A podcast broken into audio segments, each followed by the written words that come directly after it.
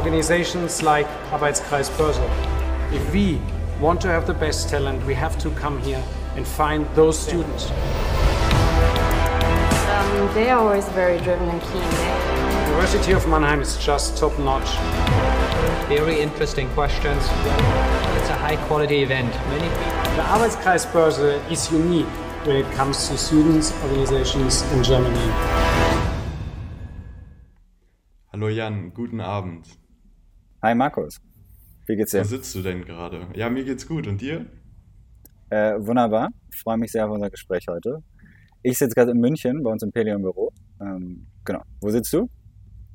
ich sitze ähm, auch hier im AKB-Büro. Ähm, genau. Ja, ähm, wir können ja vielleicht einfach direkt durchstarten mit der ersten Frage. Ähm, du hast Gerne. ja auch BWL studiert ähm, an der WHU und da würde mich interessieren, wie es dazu gekommen ist, dass du dich für ein BWL-Studium entschieden hast, ob du schon immer für dich wusstest, dass die Wirtschaft das ist, was dich interessiert. Ähm, genau. Gute Frage, ja. Haben mir meine Eltern damals auch gestellt. Ähm, ich, nein, ich wusste eigentlich relativ früh, dass ich BWL studieren wollte. Ja. Mich hat, ähm, ich hatte das Glück, in der Schule schon recht früh quasi ein wirtschaftsorientiertes Gymnasium zu besuchen. Mhm. und ähm, war eigentlich von dann an also interessiert daran zu verstehen, wie funktioniert eigentlich ein Unternehmen und wie werden auch Unternehmen aufgebaut. Ja, was machen eigentlich Unternehmer irgendwie den ganzen Tag? Ja. Und das hatte mich eben früh interessiert und ähm, deswegen war für mich relativ klar, dass ich BWL studieren wollte. Ich wusste auch, dass ich Mhm. am Anfang erstmal in Deutschland studieren wollte, ähm, einfach um da dann leichteren Start zu haben. Ich habe in der Schule oder in der Schulzeit, da Ja. habe ich auch international gelebt, wollte dann irgendwie ein bisschen mehr Zeit in Deutschland verbringen und habe mich dann eben umgeschaut nach, nach Unis in Deutschland. Ähm, ich kannte Freunde an der WHU, die haben mir dann die Uni Mhm. mal ein bisschen gezeigt und mich hat dann vor allem damals das, das eigentlich das praxisnahe Studium interessiert ähm, Mhm. ja, und überzeugt. Also da es war ein relativ festes Programm mit irgendwie einem äh, diversen Praktika, die man macht. Ja, es gab viele Unternehmenspräsentationen, es gab auch ein fest eingeplantes Auslandssemester und eben vor allem auch viele von, von Studenten organisierte Events. Ja, also ein paar von denen kennt man, glaube ich, Mhm. auch ganz gut. Idea Lab, Euromasters, Campus for Finance. Das fand ich irgendwie die Ja. Energie dort und äh, auch die Initiative, die die Studenten haben, fand ich sehr spannend. Deswegen habe ich mich dann damals für den Bachelor an der WHU entschieden und äh, das auch Ah. nie bereut, weil wirklich dort Mhm. nicht nur irgendwie eine gute Zeit gehabt, sondern auch jetzt ein paar meiner engsten Freunde äh, in der Zeit dort entstanden sind. Ja, sehr cool. Ja, du hast gerade ja auch schon Praktika ähm, angesprochen und dein erstes Praktikum hast du ja, glaube ich, direkt nach dem zweiten Semester schon gemacht. Und zwar ähm, bei der Deutschen Bank in Shanghai und das finde ich super spannend. Ähm, wie bist du denn darauf gekommen, in Shanghai das Praktikum zu machen und ähm, vor allen Dingen auch schon nach dem zweiten Semester erste Einblicke ins Banking, in Global Markets bei der Deutschen Bank zu kriegen? Ja, das, also nach dem zweiten Semester war das, weil das eben vorgegeben war von der WHU. Mhm. Also dann nach dem ersten und nach dem zweiten Jahr muss man jeweils Praktika machen. Ah, okay. Ich hatte damals die, die doch leicht naive Idee, ähm, im ersten und im zweiten Semester Chinesisch zu lernen und wollte deswegen auch mein Praktikum in China machen. Ähm, ich muss gestehen, das mit dem Chinesisch hat nicht so gut geklappt. Äh, das mit dem Praktikum lief Gott sei Dank besser. Ja. Ich fand, ähm, ich fand Banking damals spannend. Ich wollte unbedingt Ja. mal ähm, mir auch vor allem Finanzströme und irgendwie das Trading anschauen. Die Deutsche Bank macht in Shanghai, ähm, hat die quasi das Global Markets Department, macht dort sehr viel Trading, macht vor allem Foreign Exchange Trading. Und Mhm. das war als Praktikant damals super spannend zu sehen. Ja, ich durfte da live mit auf dem Trading Floor sitzen, konnte irgendwie sehen, was die, cool. was die Trader den ganzen Tag machen. Habe auch mitbekommen, wie hierarchisch doch auch so eine Bank ist. Ähm, aber klar, über die drei Monate irgendwie eine sehr gute Zeit gehabt, viel gelernt und Shanghai war Ja. natürlich super spannend. Ja, ähm, da gerade wenn man irgendwie etwas jünger ist, diese Megametropole kennenzulernen und sich dort mal im Sommer Ja. austoben zu können, war, war schon eine gute Zeit und hat, hat mir sehr viel Spaß gemacht. Also kann ich nur empfehlen. Ja. Ja, sehr beeindruckend auf jeden Fall. Ähm, auch direkt bei der Deutschen Bank, aber mindestens genauso beeindruckend war dann ja auch dein zweites Praktikum, dass du ja direkt nach dem vierten Semester dann schon bei McKinsey als Fellow-Intern gemacht hast. Und was mich da interessieren würde, ist, wie ist es denn ähm, als Bachelorstudent, ähm, als Praktikant bei McKinsey, fühlt man sich da denn direkt auch schon als vollständiges Teammitglied oder ist es eher so, dass man auch zu spüren bekommt, dass man erstmal nur ein Praktikant ist? Und was hast du da auch so für Erfahrungen sammeln können? Ja, neben, also McKinsey war ein super Praktikum. Ja, also sieht man Mhm. auch daran, dass ich später da mal dann angefangen habe, irgendwie Vollzeit zu arbeiten. Ähm, Ja. du, ich hatte McKinsey über einen Workshop kennengelernt, bin dann dort durch den Prozess gegangen, ähm, bin dann auch in, in München auf einem sehr spannenden Projekt ge, gestartet. Mhm. Damals war es eine Post-Merger Integration von einem ähm, Hausgerätehersteller und ich habe mich mit wunderbaren Themen wie Fleischwölfen oder Stabmixern beschäftigt und äh, wie man die Produkte etwas äh, effizienter gestalten könnte in Zukunft.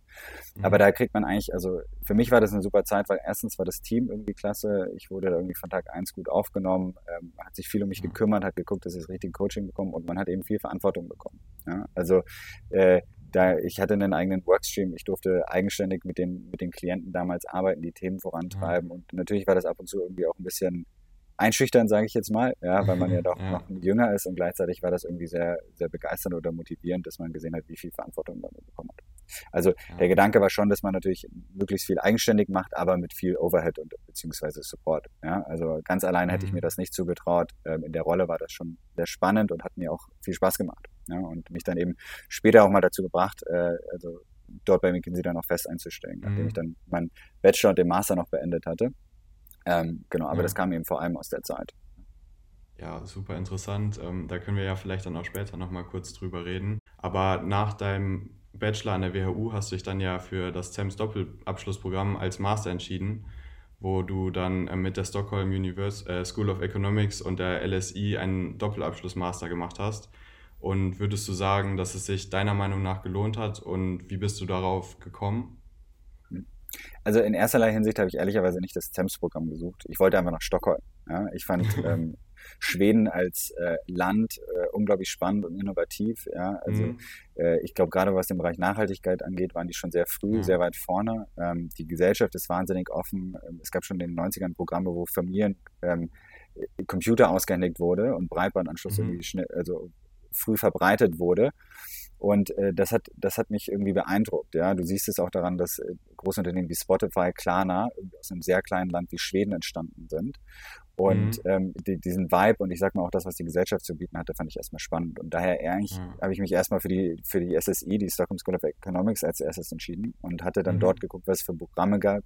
Dann gab es dort ein neues Masterprogramm eben in Kombination mit SEMS, ein Doppelmaster zu mhm. machen und dann auch noch ins Ausland zu gehen. Und deswegen war die Entscheidung für mich relativ einfach. Ich wusste, dass ich nach Stockholm gehe im Sommer, Traumstadt, ja, äh, Traumland, ja, ähm, gute Uni und dann im Anschluss noch an die LSI nach London gehen konnte.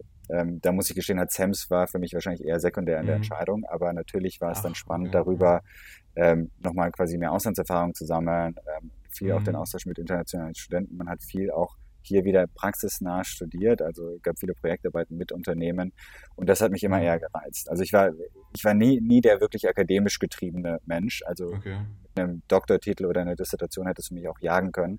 Ich wollte mhm. eher ähm, verstehen, wie Unternehmen funktionieren und äh, das möglichst früh, daher auch viele Praktika und eher praxisnahe Studiengänge, die ich mir an der Stelle ja. ausgesucht hatte. Ja, Genau, ähm, und dann nach dem Doppelabschlussprogramm hast du dann ja ein eher unkonventionelles Praktikum gemacht in ähm, Kapstadt bei 4G Wine Estate. War das dann so für dich, dass du gesagt hast, bevor du jetzt fest irgendwo einsteigst, dass du nochmal ein bisschen was erleben willst, ähm, Südafrika mal sehen willst oder ähm, wie bist du darauf gekommen? Da, aber das war eher Zufall. Also meine Freundin hat damals äh, zu dem Zeitpunkt ein Auslandssemester in Stellenbosch gemacht, in der, in der Nähe von mhm. Kapstadt. Ich hatte viel Zeit. Ich wusste, dass ich eigentlich im Oktober den Berufseinstieg bei McKinsey machen würde und hatte noch ein paar Monate und dachte, warum mhm. nicht? Ja, und habe über, über Umwege oder Bekannte äh, quasi einen Weingut kennengelernt, was dort äh, unten äh, aufgebaut mhm. wurde und geleitet wurde von einem Deutschen und dachte, das wollte ich schon immer mal ausprobieren und habe dann dort drei Monate auf dem Weingut verbracht und war äh, wirklich das Mädchen für alles. Ähm, ich hab, mhm. äh, war in den Weinbergen, habe Weinreben geschnitten, ich habe irgendwie äh, Flaschen in China bestellt für den Wein, mhm. ich habe irgendwie das Anti-Rutsch-Tape für die Treppe in den Keller irgendwie aufgeklebt, ähm, aber sehr, mhm. sehr viel Spaß gemacht und ähm, auch die Zeit gut genossen. Ja? Also es gab schon den einen oder anderen Moment, wo ich mir kurz überlegt habe, bleibe ich nicht vielleicht hier ja? und mhm. lass das mal mit der Beraterkarriere. ähm, und äh, genau, aber nach drei Monaten war auch das vorbei und ich bin dann quasi nach, nach Deutschland zurück ähm, und habe dann mhm. bei McKinsey eingestiegen. Oder bin dann bei McKinsey im, Oktober eingestiegen. Ne? Ja, war super interessant. Ähm, dann vielleicht für die Leute, die in Stellenbosch auch ihr Auslandssemester machen, hast du eine gute Weinempfehlung von 4G Wine Estate? Oh, jede Menge. Ähm, der, das Problem ist, 4G ist relativ teuer. Ähm, also das ist ah, der teuerste. Rotwein Südafrikas. Ich habe aber, ähm, also ich durfte während dem gesamten Praktikum auch nur wirklich selten probieren, ja, aber der Wein ist nur zu empfehlen. Also falls man sich mal irgendwann was sehr Besonderes gönnen will, dann gerne. Es gibt auch dort nur zwei Weine, ähm, aber die, die ah, sind okay. wirklich klasse. Ja. Ja, cool. Ähm, aber du hast gerade gesagt, das heißt, du wusstest schon zu dem Zeitpunkt, wo du das Praktikum angetreten hast, dass du ähm, später im Oktober dann bei McKinsey starten würdest. Und ähm, da wäre meine Frage an dich, wie die Entscheidung gefallen ist, dass du in die Unternehmensberatung gehen wollen würdest. Und ähm, ich meine, du hattest ja auch schon ein bisschen Banking-Erfahrung, aber für dich war dann schon klar, nach dem Abschluss meines Masters möchte ich dann in die Unternehmensberatung oder ähm, warst du dir da auch noch nicht ganz so sicher? Oder wie kam es zu der Entscheidung? Ähm, die, gute Frage, ja. Ich hatte, ähm, ich hatte McKinsey im Praktikum kennengelernt, hatte dann das Glück, dort ein Angebot zu bekommen und mhm. habe dann, als es um den Festeinstieg ging, eben nochmal mich ein bisschen umgeschaut, dann aber doch eben für McKinsey entschieden, weil ich gesagt habe, ich hatte erstens eine super Erfahrung. Mhm. Ähm, die Kollegen waren klasse. Ja, mich hat irgendwie die Umgebung oder vor allem die Kollegen gereizt. Ja, ich glaube, McKinsey mhm. hatte und wahrscheinlich wie viele andere große Unternehmensberatungen das Glück und irgendwie auch das Können, sehr spannende Leute von unterschiedlichen Hintergründen anzuziehen. Und ähm, da die mhm. Möglichkeit äh, zu haben, mit solchen Leuten zusammenzuarbeiten an vielen spannenden Themen, hatte mich gereizt. Und eben mhm. auch die, die, wie vorher erwähnte, früher oder die, die viele Erfahrungen, die man eigentlich von, von früh an bekommt, ähm, ja. das, das war so. Also am Ende war es ausschlaggebend, waren es eigentlich die Kollegen, ja, die, die Verantwortung, die man mhm. früh bekommt und auch den Mix an Dingen, den man sieht. Ja?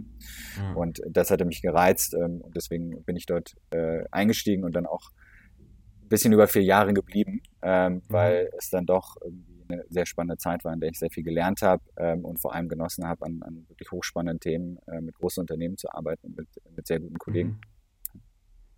Ja, genau. Und du warst ja, glaube ich, auch in dem Energy- und Industrial-Sektor tätig hauptsächlich, ne?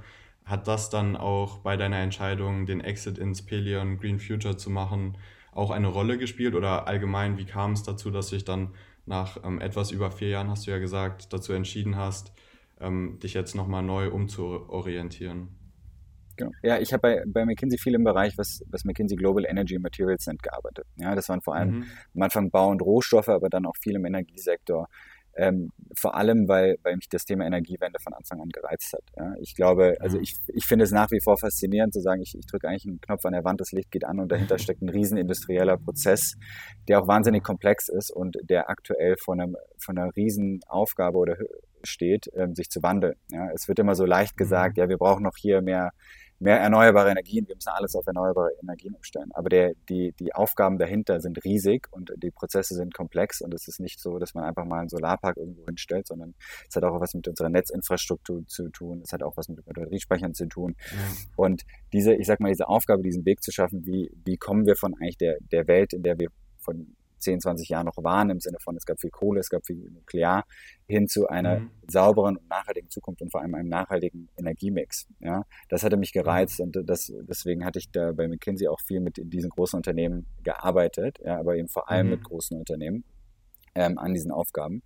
Und so bin ich dann am Ende aber auch zu Pelion gekommen. Also äh, ich hatte das Glück oder die Möglichkeit, ähm, hat sich eben ergeben, dass ich letztes Jahr dann den, den Alexander Sammer und den Jeremias Heinrich, die gemeinsam die Avantis Group aufgebaut haben, kennengelernt mhm. zu haben. Und die haben mir damals über ihre bisherigen Investments und ihre Pläne vor allem im erneuerbaren äh, Bereich ähm, erzählt, ja, und das habt ihr mhm. darüber kennengelernt und haben damals gesagt, für sie ist das so ein Thema, das haben sie, machen sie seit ein paar Jahren. Ähm, sie finden den Bereich extrem spannend, sehen dann auch viel Momentum und wollten dafür aber eine neue separate Investmentgesellschaft mhm. gründen und haben eigentlich ein Team dafür gesagt. Und ich habe gesagt, das klang spannend. Ja? Also ich fand den Space unglaublich mhm. äh, gut. Es ist, ich glaube, da ist wahnsinnig viel Potenzial in den nächsten Jahren da, wahnsinnig viel Bewegung, ja, und viel, auch vor allem viel Bedarf. Ja, ich mhm. hatte bei McKinsey auch viel M&A-Themen gemacht und wollte sowieso, hatte mit dem Gedanken gespielt, auf die Investorenseite zu wechseln. Und gleichzeitig war dann natürlich dann auch die Möglichkeit zu sagen, ja, wir investieren nicht nur in Wachstumsunternehmen, sondern wir sind eigentlich selbst ein Wachstumsunternehmen und bauen hier eine neue Investmentgesellschaft auf, die, die mhm. eine äh, entscheidende Rolle in dieser ganzen Energy Transition einnehmen will. Ja, und ähm, das hatte mich als Aufgabe sehr gereizt. Ja, da kam irgendwie viel zustande und ich habe gesagt, ja, wieso nicht? Ja, und deswegen war mein Exit an der Stelle, ich sag mal eher äh, Opportunity getrieben als jetzt irgendwie mhm. bewusst geplant. Okay, ähm. Genau, und bin dann quasi Ende letzten Jahres bei McKinsey raus, Anfang des Jahres hier äh, zu Pelion dazu gekommen und äh, baue seitdem gemeinsam mit meinem Kollegen und dem Team eben nicht nur unser Portfolio auf, sondern auch die Firma oder uns als Firma auf. Und das macht ja. mir sehr viel Spaß ja, super interessant zu hören, dass, dass du das Ganze ja auch ein bisschen mit aufbaust. Ähm, und du hast ja gesagt, ihr gehört mit zur Avantis Group. Ähm, aber mich wird auch mal, also vielleicht kannst du kurz sagen für unsere Zuhörer, die Pelion noch nicht unbedingt kennen.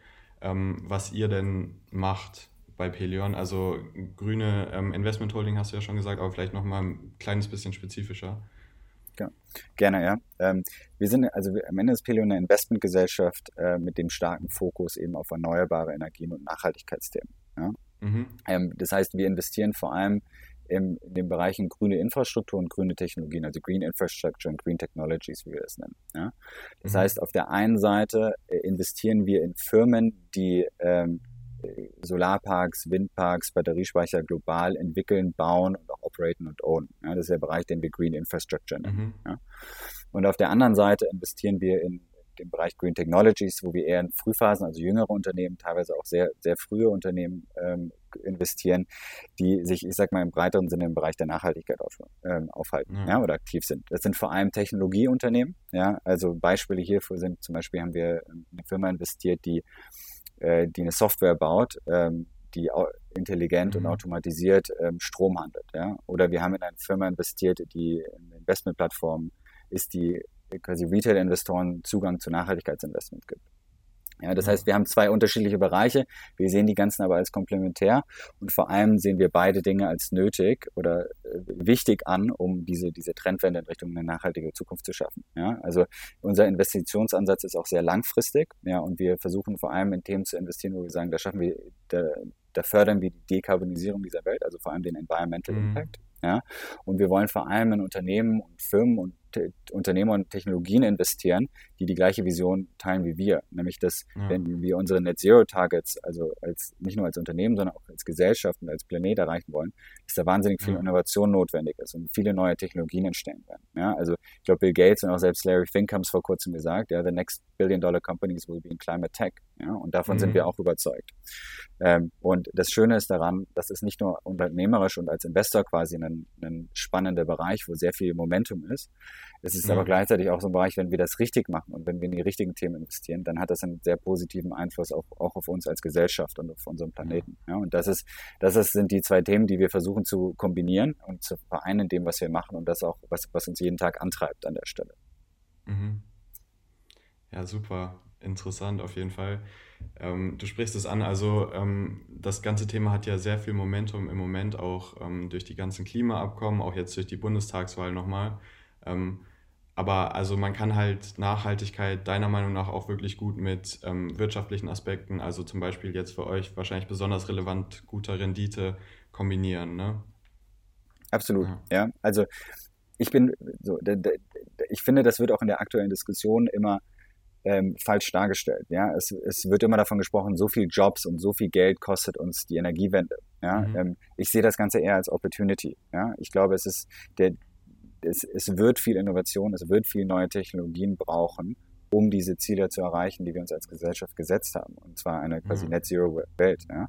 Und ähm, das heißt, es braucht auch einen unglaublichen Unternehmergeist. Und ich bin überzeugt davon, dass wir das in Deutschland, in Europa, aber auch global schaffen werden, dort neue Unternehmen und Technologien zu, mhm. aufzubauen, die, ähm, die das hinkriegen, aber die auch äh, uns, also das, die auch quasi von einer unternehmerischen oder einer Business-Perspektive sehr interessant und sehr erfolgreich sind. Mhm. Ja?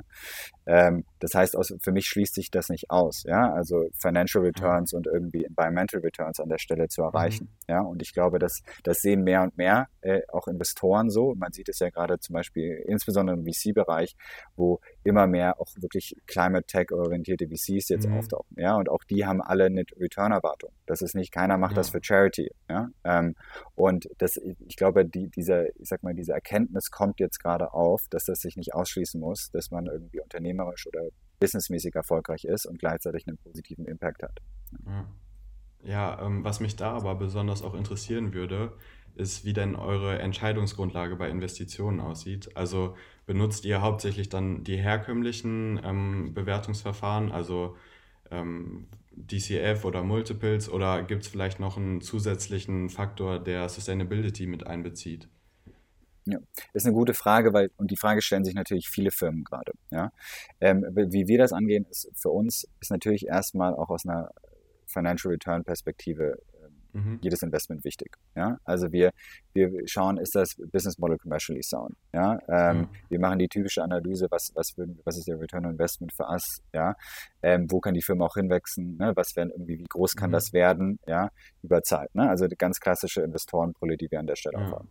Was wir aber damit kombinieren, ist natürlich für uns auch ähm, ein gewisses Impact Assessment. Also wir haben für uns ein Framework entwickelt, wo wir versuchen, das externe und interne Impact-Potenzial des Unternehmens und des jeweiligen Geschäftsmodells zu bewerten. Ja? Dabei schauen mhm. wir bei uns vor allem ähm, im, im, auf Environmental Impact und ähm, gucken eben darauf, wenn diese, wenn zum Beispiel das Geschäftsmodell und die Technologie skalieren könnte, wie viel Tonnen CO2 könnten zum Beispiel mhm. eingespart werden. Ja? Also was ist der äh, Dekarbonisierungsimpact? Oder wie viel Müll könnte reduziert werden? Ja? Mhm. Ähm, das, und das bewerten wir eben aus diesen zwei Linsen. Also das erste ist, ist es commercially sound, ja, ähm, also aus einer Investorensicht. Zweitens haben wir aus einer Impact-Perspektive dort ähm, groß genuges Potenzial. Ja. Das mhm. aber gerade aus dieser Impact-Perspektive, ähm, das muss kontinuierlich weiterentwickelt werden. Ja, ich glaube auch noch, wir haben auch noch nicht den Heiligen Gral gefunden. Ähm, ich kenne, ich spreche mit vielen anderen Investoren, die dort auch auf der Suche sind, zu sagen, wie messen sie eigentlich Impact? Ja, wie kann man ESG mhm. messen? Gerade auch in kleineren Unternehmen und jetzt nicht nur in DAX-Konzernen. Und das heißt, man mhm. muss es auch kontinuierlich weiterentwickeln und ähm, das, das auch im Gespräch nicht nur mit den, mit anderen Investoren, sondern auch mit, ähm, mit quasi Firmen, in die man investiert, weiterentwickeln. Ja. Ähm, mhm. Aber ganz klar, ähm, ich glaube, beide Dinge sind sehr wichtig. Wie gesagt, für uns, wir wollen beides mhm. kombinieren und glauben auch, dass es möglich ist und dass man auf keiner der beiden Seiten Abstriche machen muss. Ja, auf jeden Fall. Aber ist es dann bei euch schon eher so, dass ihr auch wirklich ähm, in ähm, Unternehmen oder auch in Investments ähm, tätigt, die dann wirklich in, auch direkt was mit ähm, Sustainability zu tun haben und nicht irgendwie in ihrem Businessmodell dann Sustainability zwar mit drin haben, aber nicht unbedingt sich darauf fokussieren? Also wir, wir investieren eben zum Beispiel in Firmen, die Solarparks bauen. Ja? Mit jedem okay. Megawatt an Solar, der entwickelt wird, verdrängen wir weitere Fossil Fuels oder weitere Kohle zum mhm. Beispiel aus dem Netz. Ne? Heißt, wir, wir reduzieren den CO2-Ausstoß unseres, unserer Energieerzeugung. Ja? Und das sind so Themen, die für uns sehr wichtig sind. Gleichzeitig fragen wir natürlich auch, wie denkt eigentlich eine Firma über den eigenen Carbon Footprint nach? Ne? Also mhm. ähm, ja, das Beispiel ist, ähm, baut jemand einen Solarpark und fährt trotzdem einen Lamborghini oder nicht. Ja? Ähm, und ja. ähm, wie denkt man zum Beispiel auch ähm, über Voluntary Pledges nach. Ne? Ich glaube, es gibt mittlerweile genügend Initiativen, sei es Leaders for Climate Action oder andere, wo man mhm. äh, zum Beispiel die, äh, wo Firmen sich auch verpflichten können, irgendwie selbst sich über Zeit nachhaltiger zu gestalten, ohne dass sie selbst ein rein nachhaltigkeitsfokussiertes Geschäftsmodell haben. Ja, und ich glaube, solche Dinge ja. versuchen wir bei uns in, in, den Gesprächen mit irgendwie potenziellen Investitionsmöglichkeiten auch anzusprechen und zu gucken, wie die darauf reagieren. Mhm. Super, ja. Ähm, du hast ja gerade Solarparks angesprochen und ähm, du hast ja auch, glaube ich, sehr viel Expertise in dem Bereich erneuerbare Energien auch durch deine Zeit bei McKinsey ähm, ansammeln können. Und daher ähm, hätte ich eine Frage an dich, nämlich denkst du, dass es in naher Zukunft sei, äh, möglich sein wird, ähm, Strom ausschließlich aus erneuerbaren Energien zu gewinnen? Das ist eine gute Frage, ja. Ähm, ist auch eine schwierige Frage zu beantworten. Ja. Ähm, aus meiner Sicht ist es so, dass eben um den Anteil an Erneuerbaren weiter signifikant auszubauen, ja, und ähm, quasi irgendwie so ein Szenario zu bekommen, wo wir eigentlich ausschließlich ähm, Strom aus erneuerbaren Energien beziehen können, wird es vor allem auf Speicherlösungen ankommen, ja. Ähm, mhm. Die die Grundrechnung für die Energiewende ist eigentlich relativ simpel. Ja. Grüner Strom plus Speicherung muss irgendwie deutlich äh, günstiger werden als irgendwie Fossil Fuels. Ja. ja. So, das heißt, je besser die Speicherlösungen sind, ähm, weil die eben die Volatil helfen, damit umzugehen, die, um, mit der mhm. Volatilität im Netz und vor allem mit der Volatilität in der Stromerzeugung umzugehen, desto höher der Anteil auch der Erneuerbaren insgesamt im Strommix. Ja? Das ist ähm, das ist so ein bisschen ein komplexeres Szenario. Das, ja, es ist leider nicht so einfach, ähm, einfach nur quasi Erneuerbare aufzubauen und irgendwie mehr mhm. Strom aus Erneuerbaren zu gewinnen, sondern man muss dabei eben auch die Netzinfrastruktur äh, mit äh, in Bezug nehmen. Ja? Und mhm. es ist nun mal so, dass die, die aktuell in Deutschland, in Europa und vor allem auch zum Beispiel in den USA einfach der, der Netzausbau extrem schleppend ist und die, die Stromnetze einfach gar nicht dafür gemacht sind, ähm, das in den mhm. nächsten Jahren gigawattweise Erneuerbare dazu kommen. Das heißt, es wird Mhm. irgendwie zwei, aus meiner Sicht zwei Entwicklungen geben. Zum einen werden, werden Stromsysteme deutlich dezentraler werden, ja, also nicht mehr irgendwie Mhm. große Stromleitungen zentral, sondern viel dezentralere, mehr Community-based Themen ähm, geben. Und zum anderen werden Speicher wahnsinnig wichtig werden, damit wir den quasi die Volatilität in der Stromerzeugung von Erneuerbaren auch speichern können und darüber eine gewisse Mhm. Grundlast auch ins Netz einspielen können, was gut für die Netze ist. Ja. Das heißt, aus meiner Sicht ist maßgeblich für den Erfolg und den weiteren Erfolg der Ausbau der Erneuerbaren eben, wie entwickeln sich Batteriespeicher, ja, und Mhm. ähm, oder vor allem Speicherlösungen. Und das wird ehrlicherweise äh, wahrscheinlich nicht in den nächsten ein bis drei Jahren so sein, dass wir nur plötzlich bei 100 Prozent äh, erneuerbare Energien sind, ja, in unserem Strommix. Ja. Aber natürlich, je mehr, desto besser. Ja. Es Mhm. braucht nur eben mehr als den nächsten Windpark und den nächsten Solarpark, ja, sondern das System muss neu gedacht werden. Ja. Ja, bei Speicherlösungen ist ja auch Wasserstoff immer, ähm, zumindest in letzter Zeit, ein sehr, eine sehr beliebte Lösung oder zumindest viel diskutierte Lösung. Ähm, was ist denn deine Meinung? Denkst du, Wasserstoff als ähm, Batteriespeicher oder als Energiespeicher ist eine gute Möglichkeit oder gibt es da vielleicht auch andere Alternativen? Ja, äh, ja ist, ist auf jeden Fall ein aktuell sehr gehyptes Thema und äh, teilweise hat man ja das Gefühl, irgendwie grüner Wasserstoff ist der Heilsbringer äh, für eigentlich alle unsere Probleme äh, der Industrie oder in der Energieerzeugung. Ja. Ähm, Mhm. Ich bin mir sicher, also Wasserstoff oder vor allem grüner Wasserstoff ähm, wird in einigen Bereichen und Applikationen eben sehr viel Impact haben und auch sehr viel Anwendung finden. Ja? Also das ist wahrscheinlich vor allem im Bereich irgendwie von Schwertransporten, wo, ähm, Batterien Probleme haben, ja, oder eben auch in der Produktion von Stahl und Zement, wo ich mir vorstellen kann, da, da hat Mhm. das irgendwie das Potenzial auch langfristig, ich sag mal, unsere die den industriellen Prozess auch ähm, quasi zu dekarbonisieren. Ja? Ja. Ähm, ich glaube, man muss dabei auch immer überlegen, ähm, am Ende des Tages, wo welche Teil Schritte der Wertschöpfungskette stattfinden. Ja, also ähm, die, du, man kann sich aus meiner Sicht schon die Frage stellen, brauchen wir in Deutschland wirklich Produktion von grünem Wasserstoff oder also gibt es nicht andere Orte auf der Welt, wo das Mhm. irgendwie besser gemacht wird? Ja? Brauchen wir vielleicht einfach nur die Infrastruktur, um den Wasserstoff gut zu transportieren? Ja? Äh, grundsätzlich ist aber bei dem Thema ähm, natürlich ein Riesenpotenzial da. Ja? Ähm, Mhm. ich, ich, ich glaube, das wird sehr wichtig.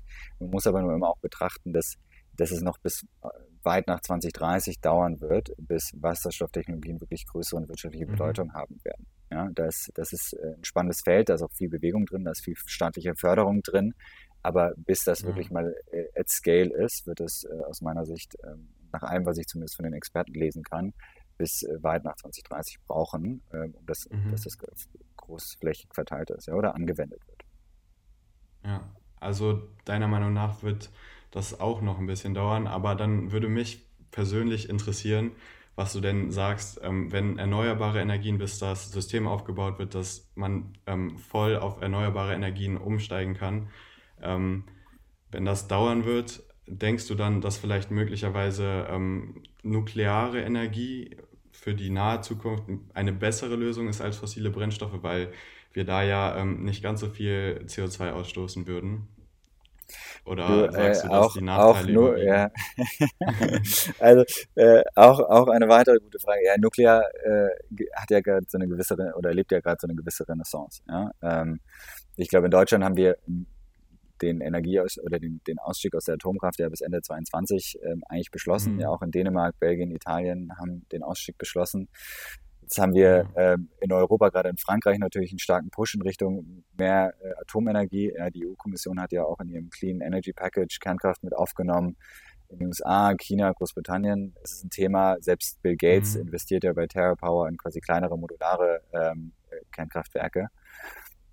Ist aus meiner Sicht eine schwierige Frage, ja? ähm, ob, ob Nuklear jetzt die Lösung ist ähm, äh, Ja. für, für diese Übergangszeit. Ich persönlich fand es äh, schon schwierig, dass wir in Deutschland eigentlich den, den Nuklearausstieg, den Kohleausstieg vorgezogen haben. Ja, das war aus meiner Mhm. Sicht keine rationale, sondern eher eine politische Entscheidung ähm, Ja. mit, einem, mit einem doch negativen Effekt ähm, für, für uns, unsere Umwelt, aber auch unseren Energiemix. Ähm, ob Nuklear jetzt die Lösung ist, ähm, das müssen andere entscheiden. Ja, ich, ich, wir investieren nicht, wir investieren nicht in Nuklear, wir investieren vor allem in erneuerbare Energien. Da gibt es auch sehr, sehr viel spannendes Potenzial und Mhm. ähm, spannende Themen, die jetzt aufkommen. Ja, sei es über Agri-PV, wo man quasi auch irgendwie Landwirtschaft mit äh, PV-Anlagen mhm. kombiniert, sei es über Floating, Solarthemen. Ähm, da gibt es, glaube ich, noch ganz, ganz viel, was uns auch helfen könnte. Ja, und weitere Technologien, ohne dass man jetzt ähm, über Nuklear oder also Kohle weiter nachdenken müsste. Mhm. Ich finde also, also anderes Thema, wenn wir schon in dem Bereich sind, ne, da würde ich wahrscheinlich dann vielleicht eher auf auch nochmal das Thema Kernfusion anschauen. Ja, da hat sich in den vergangenen mhm. Jahren viel getan. Gerade in den USA gibt es auch äh, Risikokapitalgeber, die damit groß investieren. In Deutschland gibt es zum Beispiel Marvel Fusion, ähm, die da irgendwie sehr weit vorne mit dabei sind.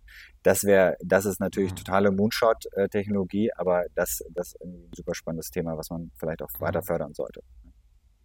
Ja, auf jeden Fall. Ja, ähm, ich glaube, das ist dann auch eine ganz gute Abrundung. Vielleicht zum Abschluss nochmal, ähm, was für viele der Zuhörer vielleicht auch ganz interessant ist, wenn du dir nochmal Tipps geben könntest, wenn du jetzt neu Studienanfänger wärst, mit all der Erfahrung, die, die du über diese ähm, Jahre hast sammeln können. Ähm, vielleicht ein, zwei Tipps. Was wären das für Tipps? Ähm, mehr ausprobieren und mehr Netzwerken. Ja, Netzwerken klingt so, so abgedroschen, ja, aber am Ende ähm, habe ich immer davon gelernt, einfach Leute anzusprechen. Und das würde ich jedem empfehlen. Einfach Leute ansprechen, mhm. die man spannend findet. Ja? Ähm, meistens gibt sich immer irgendwas. Ich, es sind deutlich mehr Leute bereit, einfach auch mit Studienanfängern zu sprechen und einfach Tipps zu teilen oder irgendwie mal eine Intro zu machen. Oder es ergibt sich mhm. einfach nur ein spannendes Gespräch. Ja? Und im Worst Case kann jemand einfach nur Nein sagen. Das heißt, irgendwie mein mhm. Tipp wäre zu sagen, möglichst viel ausprobieren, sich anschauen und vor allem einfach mit mhm. Leuten, die man spannend findet, einfach mal sprechen. Ja? Ähm, das ist, das ist, glaube ich, das Wichtigste. Ich, mir macht es wahnsinnig viel Spaß und ich kriege viel Energie davon, mit, äh, mit den unterschiedlichsten Leuten äh, zu sprechen, die unterschiedliche Erfahrungen haben und unterschiedliche Jobs mhm. haben. Und das hätte ich, das wäre mein Tipp, glaube ich, an mich selbst früher gewesen, das viel früher, viel stärker zu machen. Und äh, so lernt man mehr über die Welt und lernt man auch vielleicht mehr darüber, was man später irgendwie machen will oder was, wo die eigene Passion liegt. Ja, und das ist sehr wichtig. Ja, ja top. Ja, dann vielen Dank, dass du dir die Zeit genommen hast. Ähm, du, Markus, vielen lieben Dank dir. Ähm, danke, dass ich heute hier sein durfte. Ihr hattet ja super spannende Gäste bisher in diesem Podcast. Das heißt, ich fühle mich geehrt, heute dabei gewesen zu sein. und äh, macht das weiter. Das ist schon ziemlich cool. Ne? Danke, danke. Ja gut, dann tschüss. Ciao.